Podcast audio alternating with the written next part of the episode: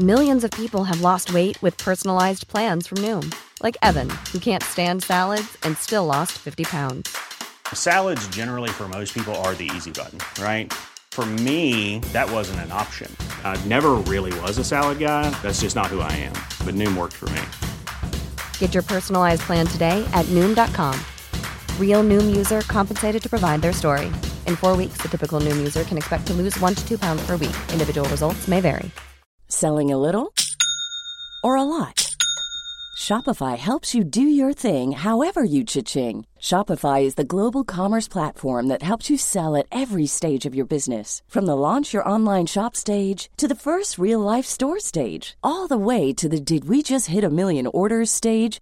Shopify is there to help you grow. Shopify helps you turn browsers into buyers with the internet's best converting checkout. 36% better on average compared to other leading commerce platforms because businesses that grow grow with Shopify. Get a $1 per month trial period at shopify.com/work. shopify.com/work. Burrow is a furniture company known for timeless design and thoughtful construction and free shipping, and that extends to their outdoor collection.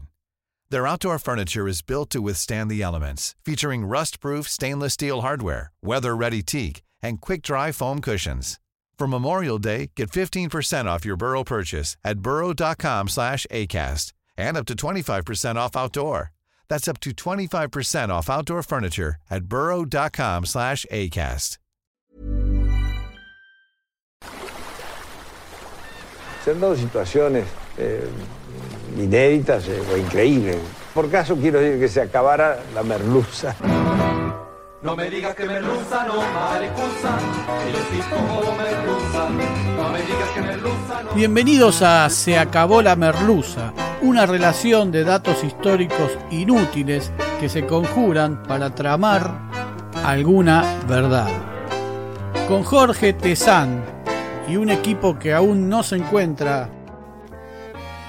No se encuentra. Hoy presentamos Eliza Brown, hija de Guillermo Brown, la Alfonsina del Plata. When you're ready to pop the question, the last thing you want to do is second guess the ring. At Bluenile.com, you can design a one of a kind ring with the ease and convenience of shopping online. Choose your diamond and setting. When you find the one, you'll get it delivered right to your door. Go to Bluenile.com and use promo code LISTEN to get $50 off your purchase of $500 or more. That's code LISTEN at Bluenile.com for $50 off your purchase. Bluenile.com code LISTEN. Millions of people have lost weight with personalized plans from Noom, like Evan, who can't stand salads and still lost 50 pounds.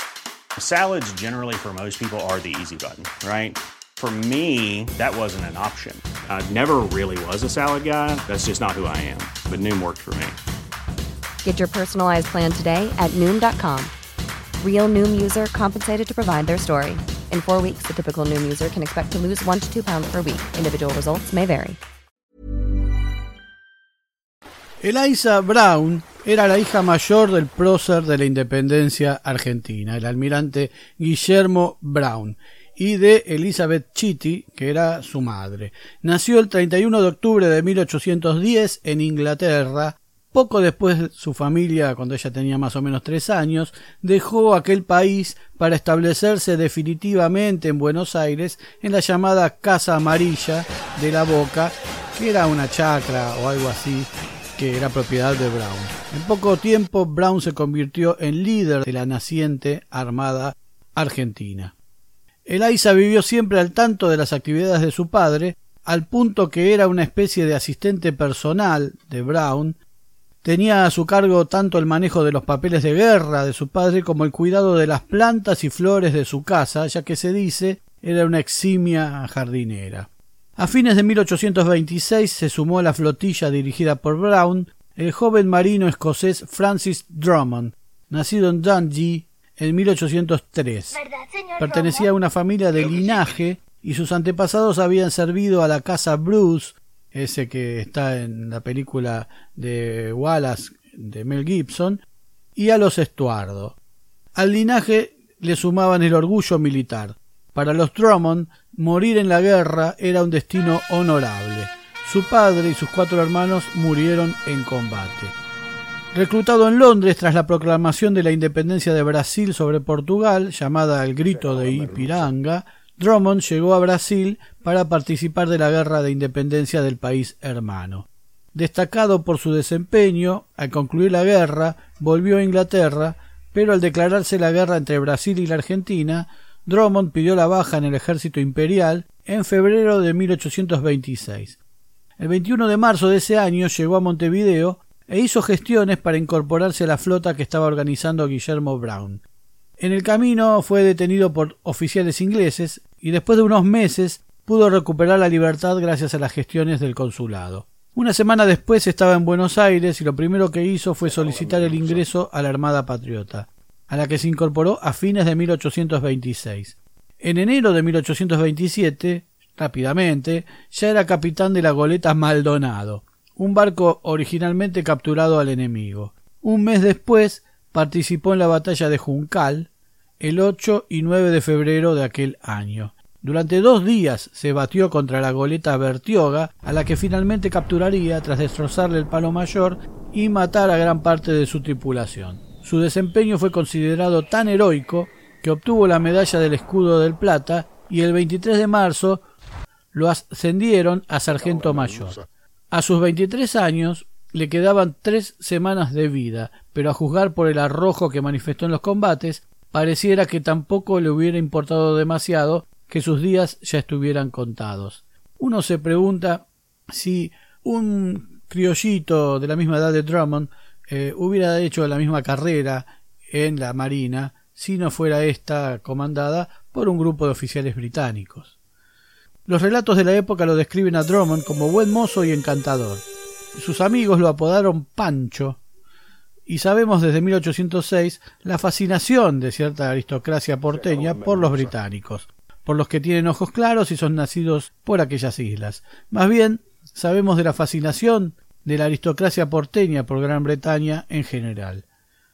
Todo sucede muy rápidamente. En las veladas que se celebraban en los salones porteños, conoció a Eliza Brown, que tenía 17 años, y se enamoraron. Abundan entonces las reuniones y tertulias familiares, los paseos por la Alameda y el parque a la caída de la tarde o bajo la luz de la luna. Los besos fugaces, las promesas de amor eterno y el compromiso de casarse una vez que Drummond regresara de la que sería su última expedición militar. Brown acepta el noviazgo y a juzgar por la correspondencia de la época, sus amigos sospechan que estaba orgulloso de que su yerno sea un marino valiente y honorable como él. La flota del Imperio de Brasil era muy superior en número y poder de fuego y empezó a bloquear el río de la Plata. Drummond marcha a la batalla, no sabe que no volverá. El 7 de abril de 1827, cuatro naves argentinas se enfrentan a 16 naves brasileñas en la batalla de Monte Santiago. El almirante Guillermo Brown arengó a sus soldados como sólo él sabía hacerlo. Marinos y soldados de la República, ¿veis esa gran montaña flotante? Son los treinta y un buques enemigos.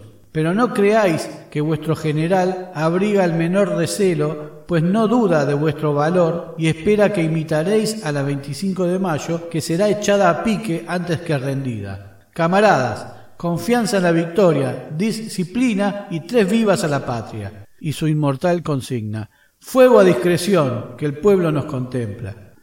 Al mando del lento bergantín Independencia, ex Harmony, nave de 22 cañones, Drummond tomó al pie de la letra las órdenes del almirante y se lanzó al combate. La batalla fue despareja y la sangre de los marinos regó generosamente el río aquella tarde luminosa de sol y coraje.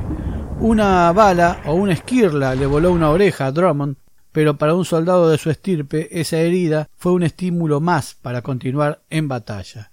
La batalla se prolongó hasta el día siguiente. El Independencia agotó sus balas, perdió la mitad de su dotación entre muertos y heridos, y sus cañones fueron destrozados o inutilizados por la metralla enemiga. Brown ordenó abandonar el barco a las cuatro de la tarde y que lo incendiaran, pero la tripulación se resistió a abandonar el navío y Drummond decidió acompañar la decisión. Drummond dejó al mando al teniente Robert Ford y junto al irlandés Malcolm Shannon, su segundo oficial, con el único bote aún disponible, fue a buscar municiones en los otros buques.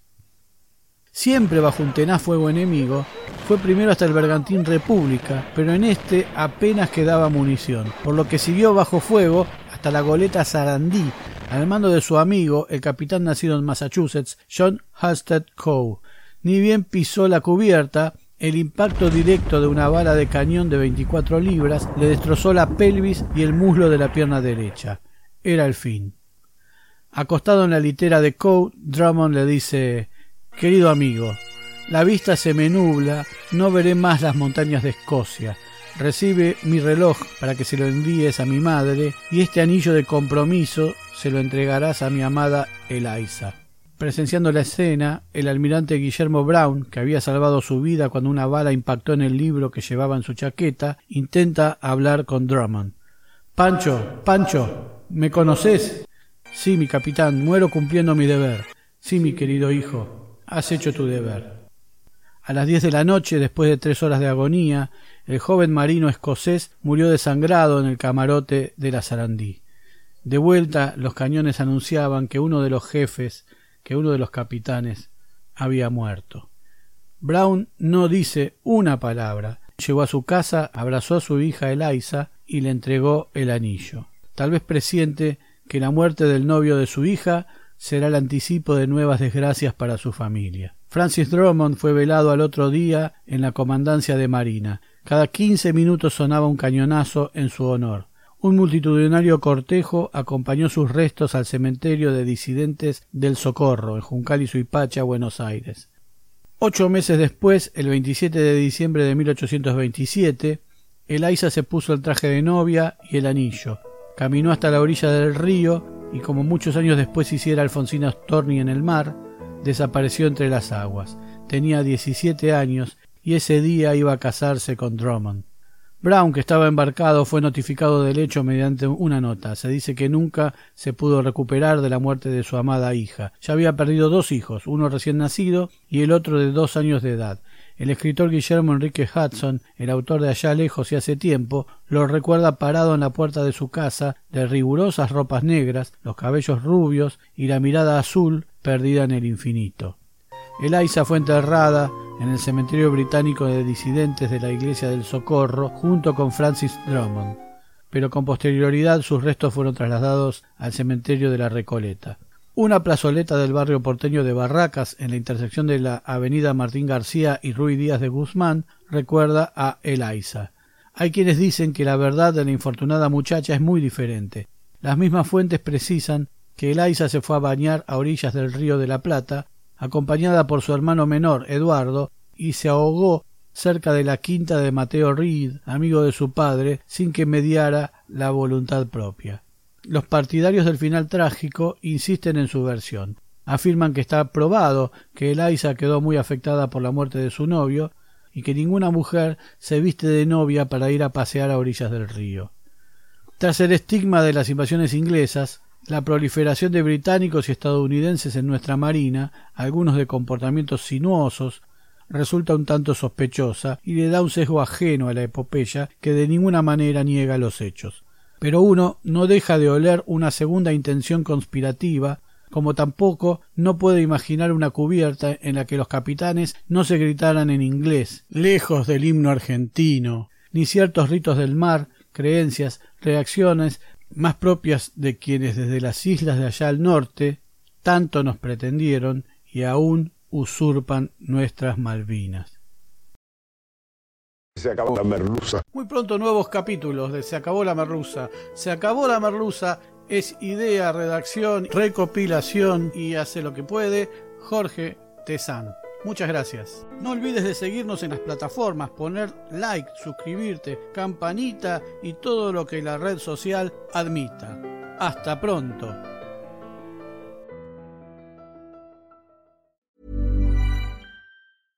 Hey, it's Paige DeSorbo from Giggly Squad. High quality fashion without the price tag. Say hello to Quince. I'm snagging high-end essentials like cozy cashmere sweaters, sleek leather jackets, fine jewelry, and so much more. With Quince being 50 to 80% less than similar brands. And they partner with factories that prioritize safe, ethical, and responsible manufacturing. I love that. Luxury quality within reach. Go to quince.com slash style to get free shipping and 365 day returns on your next order. Quince.com slash style.